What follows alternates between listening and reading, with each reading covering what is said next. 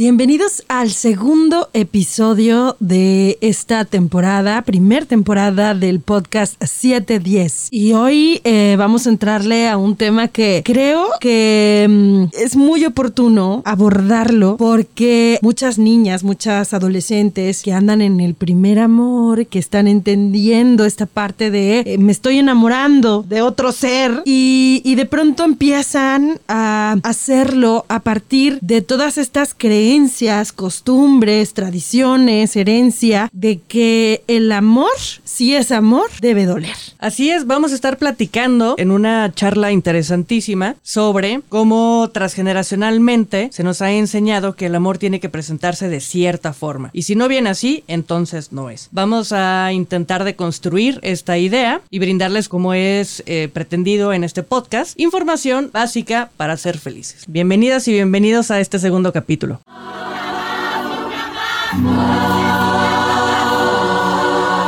Yo soy Karina Torres, soy comunicadora, locutora y creo que tenemos que pasar de la empatía a la capacitación y a la acción. Soy Mari Carmen Lancaster, artista plástica, tapatía y mujer. Dedico mi trabajo a generar conciencia sobre la desigualdad de género y hoy cambio las brochas por el micrófono.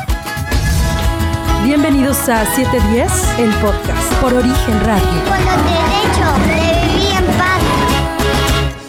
Bienvenidos al segundo episodio de esta temporada, primer temporada del podcast 710. ¿Cómo están? Mi nombre es Karina Torres. ¿Qué tal? Soy Mari Carmen Lancaster. Bienvenidas y bienvenidos a este segundo capítulo. Pues bueno, para poder abordar este tema, invitamos hoy a Nancy Castañeda. Ella es integrante de la Red de Mujeres Jóvenes por la Democracia Paritaria. Eh, tiene el premio Hermila Galindo 2019. De hecho, la red tiene el 2020. Y bueno, además es fundadora de la Escuela de Liderazgo Feminista Violetas de la que es la primera que existe con estas características, o sea, como tal, ¿no? Liderazgo feminista. Y el tema... El amor romántico. ¿Qué nos enseñaron que era el príncipe azul? ¿Han reflexionado en qué momento el amor romántico nos vendió que era todo junto? Justo platicábamos Mari Carmen y yo aquí afuera de eso, ¿no? De cómo todo junto, todos pegados, el amor tiene que doler, esta onda de la media naranja, de si no me cela no me ama, como si los celos fueran un amorómetro. En fin, hay como un montón, ¿no? De ideas, de creencias que están ahí en nuestro ADN, en nuestro pensamiento colectivo. Pues te lo voy a platicar. El capitalismo nos lo vendió. Antes el matrimonio no te vendía todo junto. Tú podías tener una pareja y los matrimonios eran simplemente contratos, ya fuera para adquirir más riqueza, ya fuera para evitar guerras, eran contratos. Llegó un momento en el que se dieron cuenta que necesitaban explotar a una parte de la población a la que le pusieron que le tocaba trabajar, que eran los hombres, y necesitaban quien a la hora de llegar después de 12 horas de trabajo lo pudiera tranquilizar, tener complacido, eh, el rol del cuidador que el Estado no hacía, para que él volviera a trabajar, pero todavía se sintiera más comprometido porque tenía un fin de procreación. Entonces tenía que estar comprometido no solamente con la pareja, sino con que tenía que mantener a esa familia. Y eso fue muy fuerte. Como las mujeres ya habíamos salido después de la guerra a trabajar, estar ahí, hubo algo que nos metieron a todas las nuevas generaciones para volver al hogar.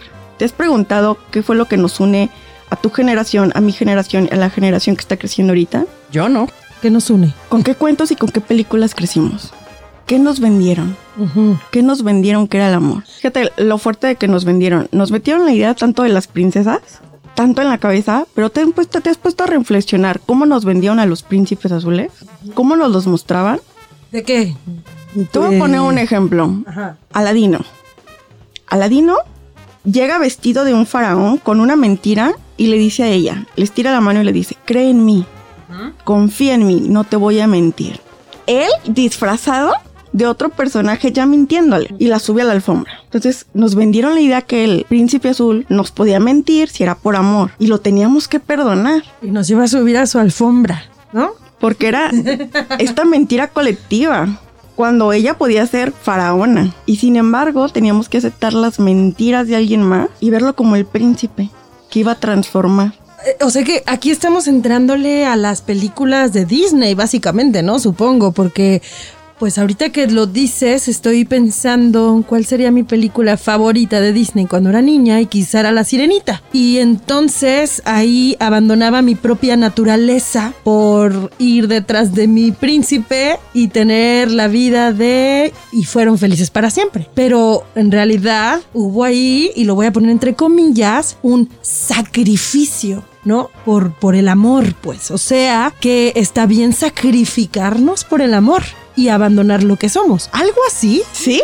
Espera, estoy no había, no había captado esto, pero lo que la sirenita sacrifica es su voz. Es específicamente su voz y se convierte en un ser incapaz de expresarse, incapaz de decir lo que está sucediendo con ella, incapaz de hacer nada. Lo que sacrifica es su voz. O sea, estamos hablando del máximo sacrificio de una mujer, su voz. Y el calladita nos vemos más bonitas, ¿no? Porque acuérdense cómo le dice, no importa que no hables, lo importante es cómo te veas. Entonces ella, cuando llega una mujer más bonita que empiece a hablar, ella empieza a hacer todo para que la vuelva a voltear a ver el rollo que nos invitan es que tenemos que transformarnos para que alguien nos quiera, aún cuando ella ya lo salvó. Entonces, ni salvar, ni dar tu vida, ni entregarlo todo, dejando a tu familia, un reino que pudo haber sido tuyo, lo entregas todo y aún así tienes todavía que ganarte que te quieran. Y el amor no se mendiga. ¿Se dan cuenta que nos han enseñado estas películas a mendigar el amor? Este, sí, estoy pensando en qué películas veía yo cuando estaba chiquita. Sí, la o sea, sí la sirenita, pero es misma historia con Cenicienta, misma historia con Blancanieves, misma historia con la Bella Durmiente. No, no es la o misma. sea, bueno, a lo que a lo que me refiero es que viene este personaje del príncipe azul, o sea, o del príncipe, que tiene que rescatar a las princesas de situaciones en las que por enredo se metieron, X, no sé, como sea, pero nos muestran a esta princesa incapaz de solucionarse a sí misma, porque para que se cumpla el cuento de hadas, pues es necesaria la presencia del príncipe omnipotente, omnipresente, omnitodo, este, que haga esa chamba, ¿no? Y entonces a la mujer se, pues, se presenta siempre como un ser 100% invalidado y desvalido, ¿no? Cierto. Y sí, por supuesto que mencionaste de la Cenicienta, ese es uno de los más fuertes. Nos enseña que está bien que nos ignoren si nos dicen que nos quieren. El príncipe no se acordaba ni cómo era. No se acordaba si era gorda, si era flaquita, si era alta, si era morena, si era rubia. Nada se acuerda de ella, ni su nombre. Lo único que sabe es que hay un zapato de la mujer que ama. Entonces se lo anduvo midiendo a todo el reino y no se acordaba de cómo era ella. Entonces está bien que nos ignoren y nos venden el chechit. Está bien que te ignore, que no sepa ni cómo te llamas, nada, pero te quiere. Y si lo traducimos en la vida real, pues ni se interesa en qué estás estudiando, en qué te gusta y nada, pero te dice que te quiere. Entonces, ¿eso es amor? ¿Ese es el príncipe que nos vendieron? Y si nos vamos a otro ejemplo de las más modernas que acaban de salir, que ahora es la de Rapunzel. Ryder la chantajea, se la vive chantajeándola. Entonces, el príncipe azul que nos vendieron son mentirosos, son chantajistas, se vale que nos ignoren. Y si nos vamos al más grave de todos, la bestia. La bestia nos enseña que si nuestro amor es real, entre comillas lo pongo, lo aguanta todo. Y si tu amor es real, lo va a transformar desde una persona agresiva en el príncipe. Ajá, muy síndrome de Estocolmo. Muy, muy y síndrome esto de es Estocolmo. súper fuerte porque el amor no transforma a las personas. No porque tú quieras a una persona va a transformarse. Esa es una decisión propia donde tú empiezas a trabajar contigo y es doloroso y tienes que ir a terapia. No porque tú quieras a una persona va a dejar de ser celoso, va a dejar de ser agresivo. Si no funciona. Sin embargo, nos vendieron la idea de que el amor todo lo aguanta. Cuando el amor no lo aguanta todo, no aguanta humillaciones, no aguanta violencia y no tendría por qué aguantar que otra persona te trate mal. Pero nos los vendieron como príncipes, príncipes que todo el tiempo nos vendieron que iban a venir a rescatarnos. Y fíjate que estamos hablando de las películas de Disney, pero como mexicanas, seguramente en algún momento de tu vida, ya sea pues con una tía, con tu abuela, con tu mamá, no sé, viste alguna película de Pedro Infante o te echaste alguna telenovela de estas de Televisa en donde la protagonista no sufría porque él no la quería, bueno, más bien él la amaba, pero no sabía cómo demostrarle su amor y entonces ella le decía, pues me voy y él la, la jaloneaba, le decía, pues te quedas, pues me voy, pues te quedas. Y entonces al final esa lucha la terminaban y la sellaban con un beso apasionado,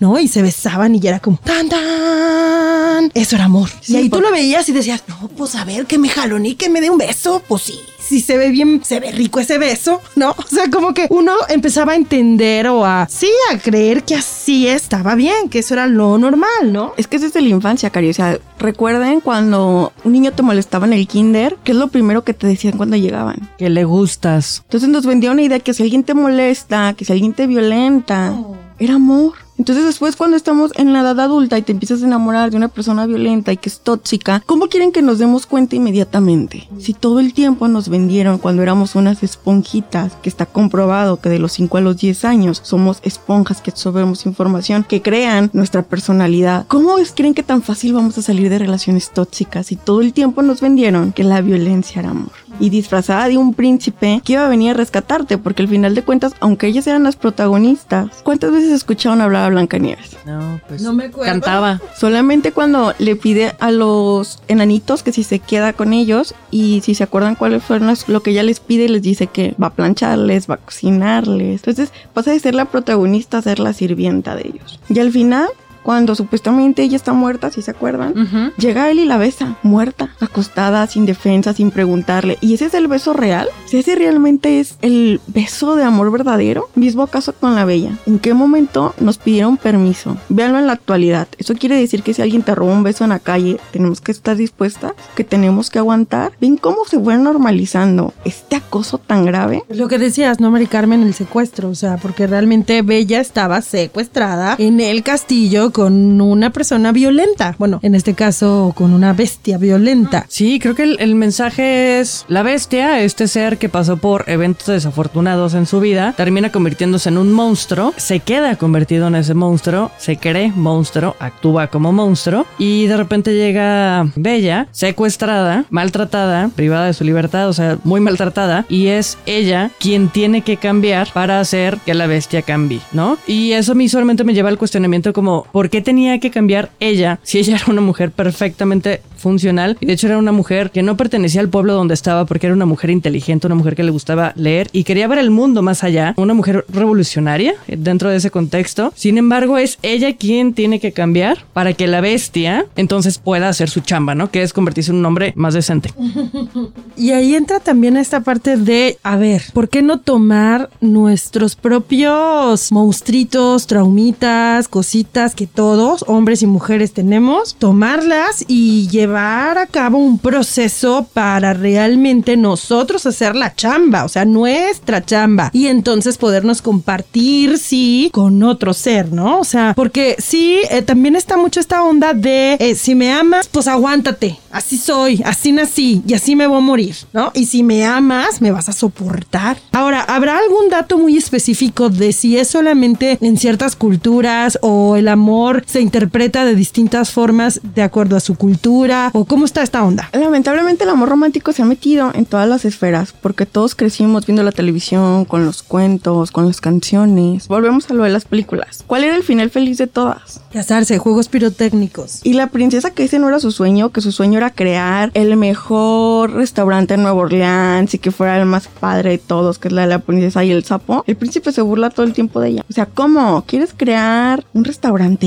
Creo que no la vi. O sea, lo, lo que estábamos platicando sí me lleva a otro cuestionamiento que es los cuentos de princesas se terminan efectivamente en vivieron felices para siempre. ¿Qué diablos pasó después? Si esa fue como la historia del cuento, es la premisa en la que se construyó una relación, ¿qué diablos pasó después, no? Porque eso de entrada ya no pintaba nada bien. No, y en las secuelas que sacaron después, por ejemplo, en la de Cenicienta 2, donde ya la hermanastra se enamora de alguien más, pero resulta que si no eras la princesa estereotipada, la guapa, la que nos lo vendió, no tienes derecho a un príncipe. Ella se tenía que enamorar del panadero. ¿Sabes lo grave? O sea, solamente las princesas, solamente si tenías esta carita afilada, si eras calladita, si eras la perfecta ama de casa, podías tener un príncipe. Entonces nos vendieron algo que en la actualidad sigue siendo en la sociedad. O puta o santa. Porque con las putas no te casas. Entonces, sí para salir el escotazo, la faldita, y ya sí lograste. Porque es un logro así, wow, que nos lo pintan como wow, el que te cases y ser la señora. Porque resulta que no nada más te vendían el cuento de que el felices era cuando te casabas. Y después vienen las preguntas incómodas. Que tu fin puede ser el castillo si quieres, pero que el castillo no necesitas que un príncipe te lo dé. Que tú sola te lo puedes dar. Que es mentira que va a venir alguien a salvarte. Ojo, sí va a haber alguien que te salve, pero ¿por qué no nos venden que la persona que te va a salvar la vas a encontrar cuando te reconozcas bien frente al espejo? Que alguien te salve ahí ya me hace mucho ruido, ¿no? Pues yo creo que la única persona que se puede salvar a uno es uno. Sí, por eso te decía, cuando te reconozcas frente al espejo. O dos, que a veces el príncipe azul en la vida real viene disfrazada de amigas. ¿Cuándo nos vendieron esta idea? Qué bonito eso que acabas de decir. O sea, porque sí es cierto, muchas veces cuando más, no sé, cuando peor te encuentras anímicamente, incluso hasta físicamente, a veces tu mejor amiga o tu mejor amigo es ese, pues es, es ese acompañamiento necesario en el momento justo, ¿no? Y que nos quiten esta idea de que el primer amor va a ser para siempre.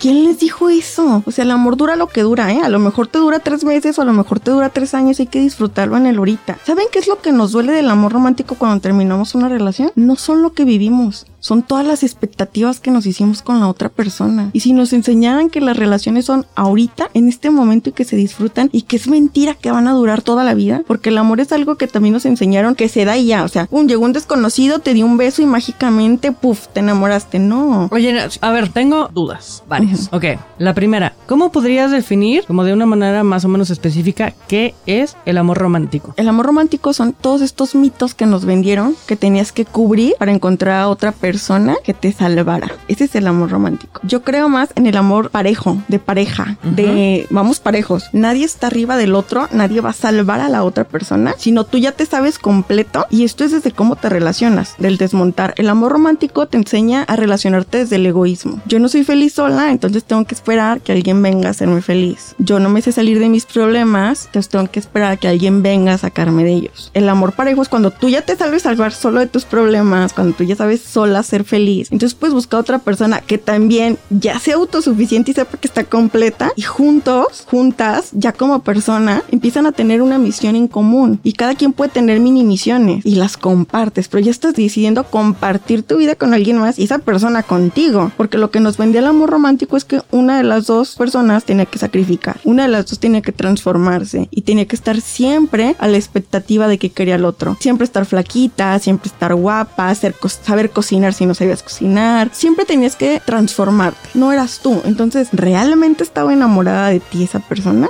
o de la expectativa que se hizo? Eso fue una excelente respuesta, de hecho fue bastante claro. Yo creo que, ah, bueno, hablo por mí, me identifico en mi crianza con algunas de estas cosas. Me gustaría que nos platicaras qué se enseña o cómo se puede desarraigar esta creencia o qué es lo que se puede hacer para desmitificar la forma en la que el amor tiene que presentarse en nuestras vidas, porque creo yo que no es solamente una cuestión de amor de pareja, también se nos enseñó que tiene que haber una pareja. ¿Qué pasa si no hay? ¿No? Entonces, como dentro de tu práctica en, en la escuela de liderazgo feminista, ¿qué se les enseña a las estudiantes para deshacer estas creencias? Lo primero que les enseñamos es a detectar la violencia, porque cuando tú hablas de violencia, lo primero que se te viene a la mente son golpes, pero en realidad la violencia tiene de una manera tan sutil que no nos damos cuenta. Esto es un ejercicio para que lo hagan ustedes. Piensen en la primera persona que las violentó, la primera persona que les gritó, que les dije cállense, que les dio el pellizco por no cumplir las expectativas. Y les tengo una noticia, fue una persona que queríamos muchísimo y que estaba a nuestro cuidado.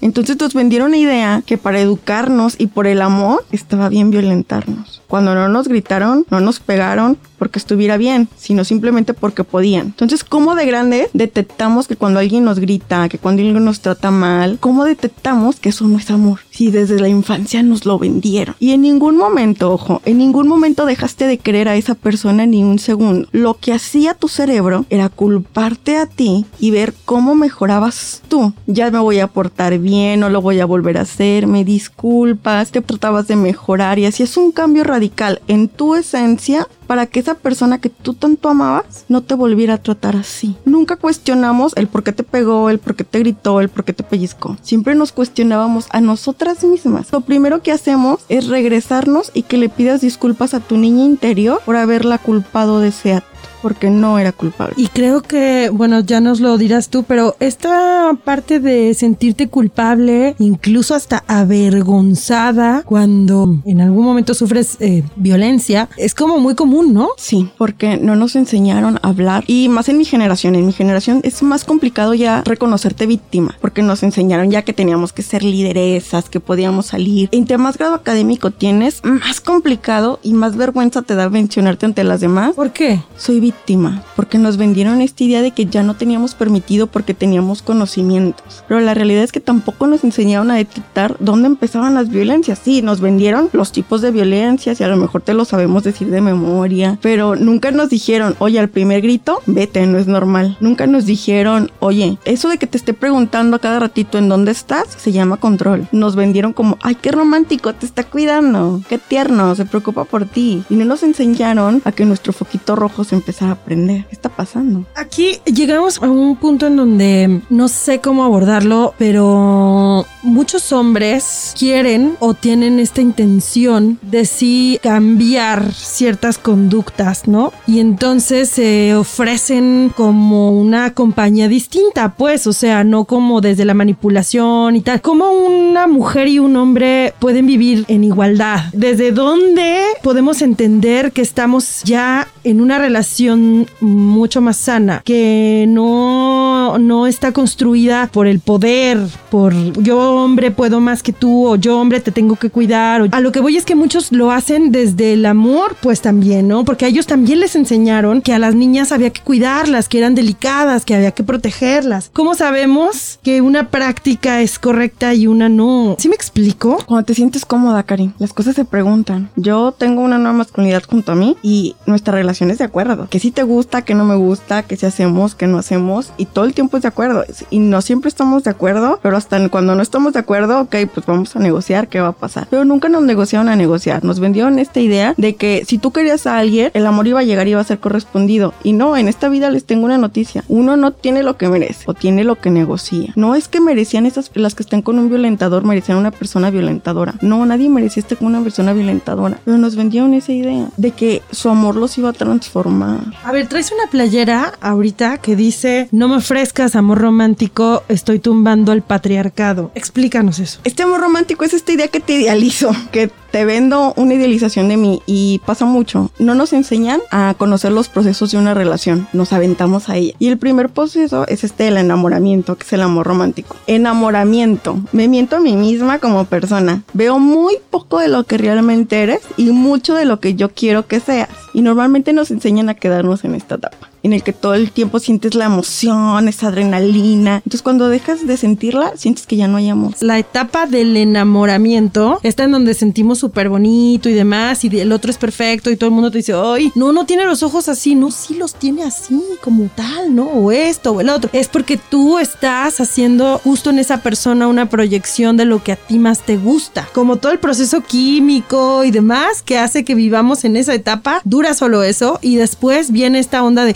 sí es cierto, no tenía los ojos así, sí es cierto, no era así, pero que es algo en nuestro cerebro, ¿eh? Cuando brincas de una etapa a otra, bueno, yo tenía entendido que dura tres meses nada más el enamoramiento. Después pasas a otra etapa cuando ya lo eres consciente que se llama relación, donde ya tú dices, ah, sí es cierto, no es tan guapo como yo creía o no es tan guapa, o si es guapísimo, guapísima, pero resulta que cuando vamos a los tacos pide un montón de cebolla y no se lava los dientes. O sabes que me vine a ver después del gimnasio y está bien sudado, bien sudada. Entonces sí te amo mucho, pero ¿qué crees? Hoy no nos vamos a abrazar. O sí, vamos a ir a los tacos, pero ¿qué crees? Cargo mi pastita. Entonces ya empiezas a ver a esa persona ya no como lo idealizaste, sino como es. Y si tú brincas esa relación y dices, bueno, aún con sus defectos, imperfecciones y que no era tan ideal, me la paso chido, estoy a gusto, estás en una etapa de relación que brinca otro proceso que se llama compromiso. Cuando tú ya brincaste esta etapa, ya es te conozco, me conoces, ya sé cómo eres y ahora quiero estar contigo, sabiendo que tal vez mañana puedes irte. ¿eh? Y cuando tú ya llegas a ese momento que tú dices, a lo mejor mañana se va, pero decido si querer y si entregarme en ese momento, precisamente se llama entrega, que es cuando ya desmontamos el amor romántico. Ya no estoy esperando a que te modifiques y que cambies para encajar en lo que yo quiero. Ya decidí que eres una persona completa, que me la paso bien contigo en ciertos momentos y que voy a compartir una parte de mi vida y paso a esto que se llama entrega. Y ahí ya desmontaste el amor romántico, ya no son ideales, ya no es lo que estás soñando, sino es esa persona que sabes que es completa y que mañana puede estar sin ti. Aquí es cuando ya destruimos al patriarca. Yo ya sé que yo el día de mañana puedo seguir siendo feliz, puedo seguir consiguiendo cosas con o sin pareja, pero decido hacerlo con pareja. Decido llevar mi camino acompañado con ellos, disfrutando sus éxitos y disfrutando los míos, pero sabiendo que esos mismos éxitos y ese mismo, ¿cómo te puedo decir? Eh, como culminación del felices para siempre, te lo puedes dar tú sola, porque el feliz para siempre es cuando tú te ves al espejo y te caes bien. Imagínate qué feo sería que llegues a tu casa, te mires al espejo y esa persona te caiga gorda, que no puedas estar en compañía de ti misma, entonces tengas que buscar a que alguien te distraiga pero nadie nos enseñó que el primer amor sí existe y es verdadero, pero que es hacia ti misma como persona. Y que para amar a otra persona, primero te tienes que enamorar de ti, tienes que aceptarte, porque ojo, cuando tú sabes lo que vales y tú te enamoras de ti, no aceptas que nadie te quiera menos que tú, nadie.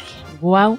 Eso. Wow. Es un cuestionamiento que yo en lo personal me he hecho como de uno, un par de añitos para acá, después de, pues de un proceso personal. Y fue eso, fue como reconstruir. En mi caso fue la idea de que, ¿qué tal si soy yo sola para siempre, no? Pues más me vale caerme bien, más me vale, gustarme, porque si no va a estar horrible. O sea, neta va a estar horrible esta onda. Y entonces me comprometí mucho con eso. Y al final, después de ese trabajo, me hace mucho sentido esto que dices de no soy ninguna media naranja, soy una naranja completa. Y entonces la relación de pareja, el tipo de relación que yo elija, pues es una relación de compartir, no de cubrir necesidades mutuas, ¿no? Y, es muy grave lo de la media naranja, porque una de esas que se la crea y te ponga a exprimir, ¿qué vamos a hacer? Si nosotros le dimos permiso de decirle que éramos media naranjas. Porque, ojo, en una de esas de verdad se ponen a exprimirlas. Y llega un momento en que de verdad entregaron tanto, y esto yo creo que ya lo he visto, pero esto es un proceso de que nos van normalizando la violencia. Es como cuando ¿Alguna vez han visto cómo cocen las ancas de rana? No. Tú, tú, si tú pones una rana directamente al agua hirviendo, va a saltar en automático. Entonces lo que hacen es la meten en una cazuela con agua y le empiezan a subir la temperatura poco a poco. Entonces la rana va cambiando su temperatura corporal. Cuando ya descubre que el agua está muy caliente y intenta saltar, ya no puede, porque ya está tan cansada de estar transformando y transformando y transformando su temperatura. Lo mismo pasa con la violencia. El amor romántico nos vendió que la violencia eran golpes nada más. Y les hago este ejercicio, pregúntenle a 10 personas, ¿qué se te viene a la mente cuando hablas de violencia y te van a decir golpes? Nunca nos vendieron que cuando hablamos de violencia era que te era que te humillaran, porque nos vendieron que el amor era un sentimiento que no controlábamos. Y cuando yo les hablo de desmontar el amor romántico, de que no me lo ofrezcas porque estoy tumbando al patriarcado, es cuando yo ya asumo que el amor no es un sentimiento, que el amor es una acción. Porque cuando tú asumes que el sentimiento es una acción, que tu amor es una acción, tú sabes que la toda acción tiene una consecuencia, tiene una reacción buena o mala. Entonces, ya no es culpa del amor que llegó y me cayó de golpe y lo hice. No, a ver, yo tomé esa decisión y yo estoy decidiendo que te lastimo. Yo estoy decidiendo que me lastimo.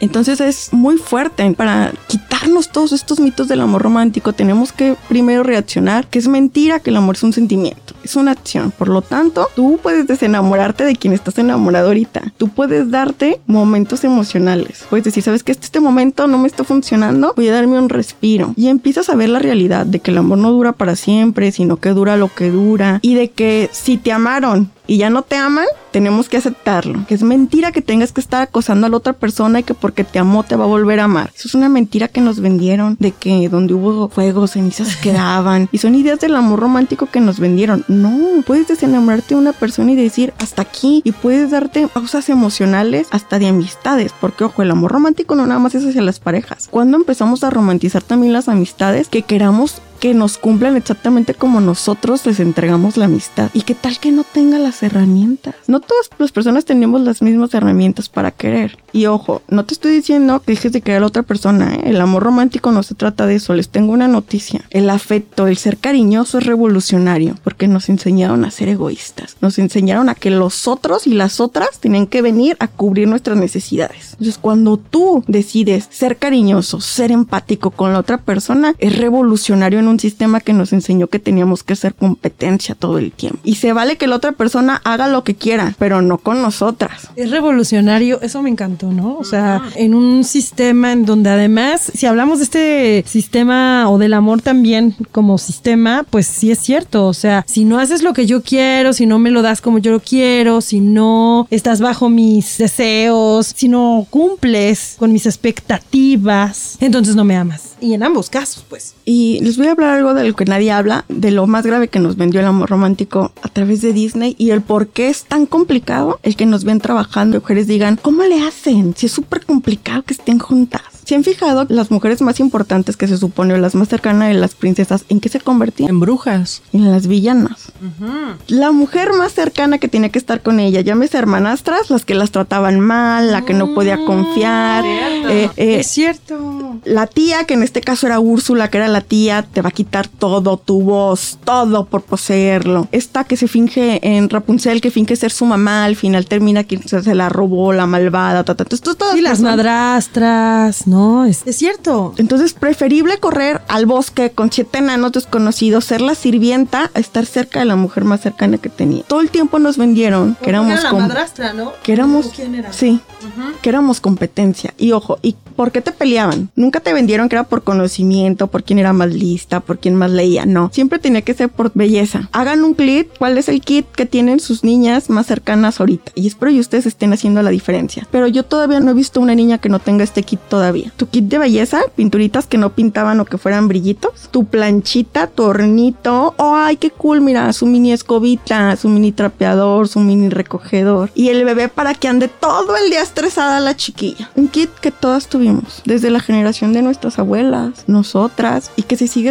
hoy en día que les damos el kit. ¿Qué nos enseña este kit? Que nos toca lo privado, que nos tocan los cuidados y que tenemos que estar contentas y guapas haciendo los cuidados. Y se sigue replicando y lo seguimos replicando como que el servir es amor. Bueno, el servicio en general sí es amor, ¿no? También. Pero cuando tú decides, Ah, bueno, cuando sí. es una decisión que yo decido Sí, claro. que mi manera de demostrarte amor es dándote. Claro, claro. Y siempre y cuando sea recíproco, porque si nada más estás sirviendo, sirviendo y no, no, sirviendo, pues no, tampoco. Pues entonces ya no es amor. No. Pero eso es lo que les estamos dando a esas generaciones, porque es en la edad que lo aprenden. Y luego dicen, no, es que el- la brecha de sueño cada vez es más grande, a pesar de que cada vez somos más feministas. Y yo siempre les hago la pregunta, ¿y a cuántos preescolares han ido ustedes a hablarles de su profesión, de qué están haciendo, de que no nada más hay princesas, de que hay guerreras, de que hay científicas? ¿Cuántas veces nos hemos regresado en el año? Nos quita tanto regresarnos un día y regalarles media hora ir a un preescolar. Queremos desmontar el amor romántico. Yo creo que el tema a nosotros ya nos toca. Pasamos media vida aprendiendo qué era el amor, media vida desaprendiéndolo. Y si les ahorráramos eso a las niñas, si empezábamos a decirles que están completas, que van a ser exitosas, que van a ser chingonas, con o sin pareja, y que va a ser una decisión de ellas. Porque ojo, no les decimos que estén sin parejas, pero que sea una decisión. Claro, cada quien. No como tu meta máxima de vida, sino que ya sea una decisión que tú tomes. Eso es súper importante y tienes toda la razón y creo que sí es casi como de responsabilidad social hacer estas visitas a los kinders, a los preescolares y enseñarles estas opciones a las niñas, pero también enseñarles otras opciones a los niños, ¿no? Porque por ejemplo, hoy estaba viendo, bueno, una cuenta de Instagram de una persona que sigo y tiene un niño y el niño andaba feliz con su mini trapeador y digo, bravo, eso, bravo, por supuesto, porque también tiene dos manitas, está toda madre que el niño aprenda a trapear, listo, ya está, ¿no? Entonces es como de forma pareja, de forma igualitaria, enseñarle a las niñas y a los niños, pues cómo deben ser las relaciones, a qué tipo de cosas pueden acceder en la vida y va parejo. Entonces tienes toda la razón, está increíble la idea, que me hubiera encantado crecer así, sin tener que pasar tanto tiempo de mi vida deconstruyéndome porque no me funcionó la versión que me enseñaron. Juguetes son juguetes. Y ellos así lo ven, ¿eh?